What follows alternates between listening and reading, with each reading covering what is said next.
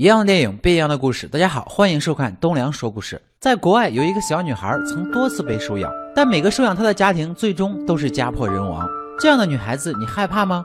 今天我们要说的故事就叫孤儿院。故事开始，丈夫盖伦陪同妻子卡特在医院待产。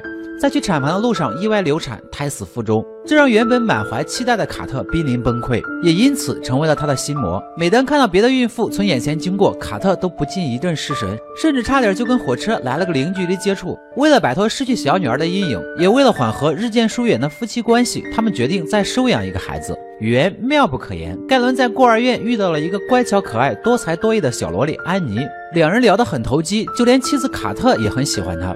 夫妻两人是一拍即合，没啥说的，直接收养。安妮的到来无疑给这个家庭带来了久违的生机，而且患有聋哑的小女儿索娜很喜欢这个姐姐。大儿子艾克虽然有点芥蒂，但也接受了安妮，一切看起来都是那么的美好。可惜所有的美好也到此为止。上学的第一天，安妮就被一个调皮的同学嘲笑。随后，艾克用玩具枪打伤了一只小鸟。安妮表现出了不属于孩童的特立独行。她说：“这都是艾克的错。与其让鸟儿痛苦的等待死亡降临，不如给他一个痛快，一板砖结束了鸟儿的生命。”艾克这个小家伙哪见过这种场面，直接吓哭了。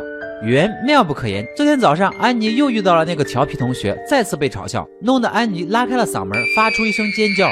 俗话说得好，出来混，早晚是要还的。为了报复，安妮毫不留情地将同学推下滑梯，摔成重伤。这件事也因此引起了孤儿院修女的注意。同时，卡特发现了安妮的怪异之处。和她相处时，安妮经常表现的冷言冷语，话中带刺；而和丈夫盖伦相处时，却恰恰相反，就仿佛一根导火线。夫妻两人为此大吵一架。第二天，修女特意赶到家里，提醒夫妻两人关于安妮的怪异之处。这修女也是心大，明知道安妮不寻常，还敢跑到家里说人家坏话。果然，修女的话被安妮一字不漏的听在心里。修女前脚刚出门，安妮就追了出去，用唢呐做诱饵，引起了修女的注意。接着一锤子教了修女多注意言行举止的道理。之后，安安妮把修女带有血迹的衣物藏到了艾克经常玩耍的树上木屋里，并且哄骗目睹了全过程的唢呐。这事儿你要是敢说出去，你也脱不了干系，大不了咱俩一块儿被警察叔叔带走。同时还威胁有所察觉的艾克管好自己的小嘴，不然你的小弟弟可就保不住了，直接把艾克吓尿了。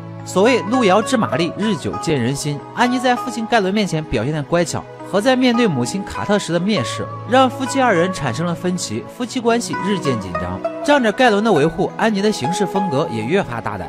为了激怒卡特，她剪断了卡特视为未出生的女儿一样照顾的盆栽。在卡特气愤地对她推搡后，安妮甚至不惜用虎钳夹断了自己的手骨来诬陷卡特。借此博得盖伦的信任。经过这些事后，卡特愈发认为安妮是一个诡异且危险的女孩。在偷看了安妮收藏的圣经后，卡特发现了一个名为“不正常人研究中心”的机构。经过查证，卡特发现这个机构是一个精神病院。他试图通过它来查询安妮的信息，但是因为查询量太大而不了了之。而儿子艾克为了维护家庭，决心找出真相。当艾克找到机会询问妹妹时，却意外从索娜那里了解到安妮杀害修女的证据。即便之前被安妮恐吓到尿裤子，但艾克还是决定铤而走险，去书屋找到证据，揭穿安妮的真面目，证明自己。不得不说，这个决定确实是勇气可嘉。但心智成熟的安妮又哪会轻易让他得逞？就在艾克从书屋拿到证据时，安妮却在书屋上纵火，并且将艾克反锁在书屋里。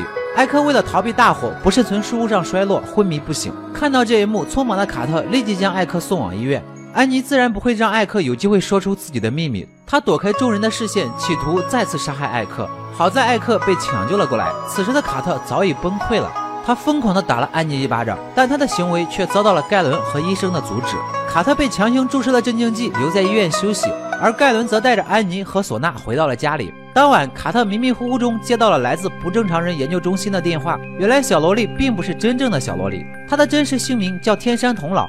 是一个三十三岁长不大的拇指姑娘，或许这就是传说中的青春永驻。可惜在还是花骨朵的时候就被做成了标本，就算本来是朵鲜花，也永远都不能盛开。与此同时，天山童姥是一个极其暴力和危险的人，在此之前他已经杀死了七个人。得知真相后，卡特立刻开车赶回家，但此时的家中，天山童姥色诱盖伦不成就捅死了他，每刀直插心脏，稳准狠，刀刀致命。在飘雪的黑夜里，不知道会有什么不好的事情发生，才是最恐怖的事。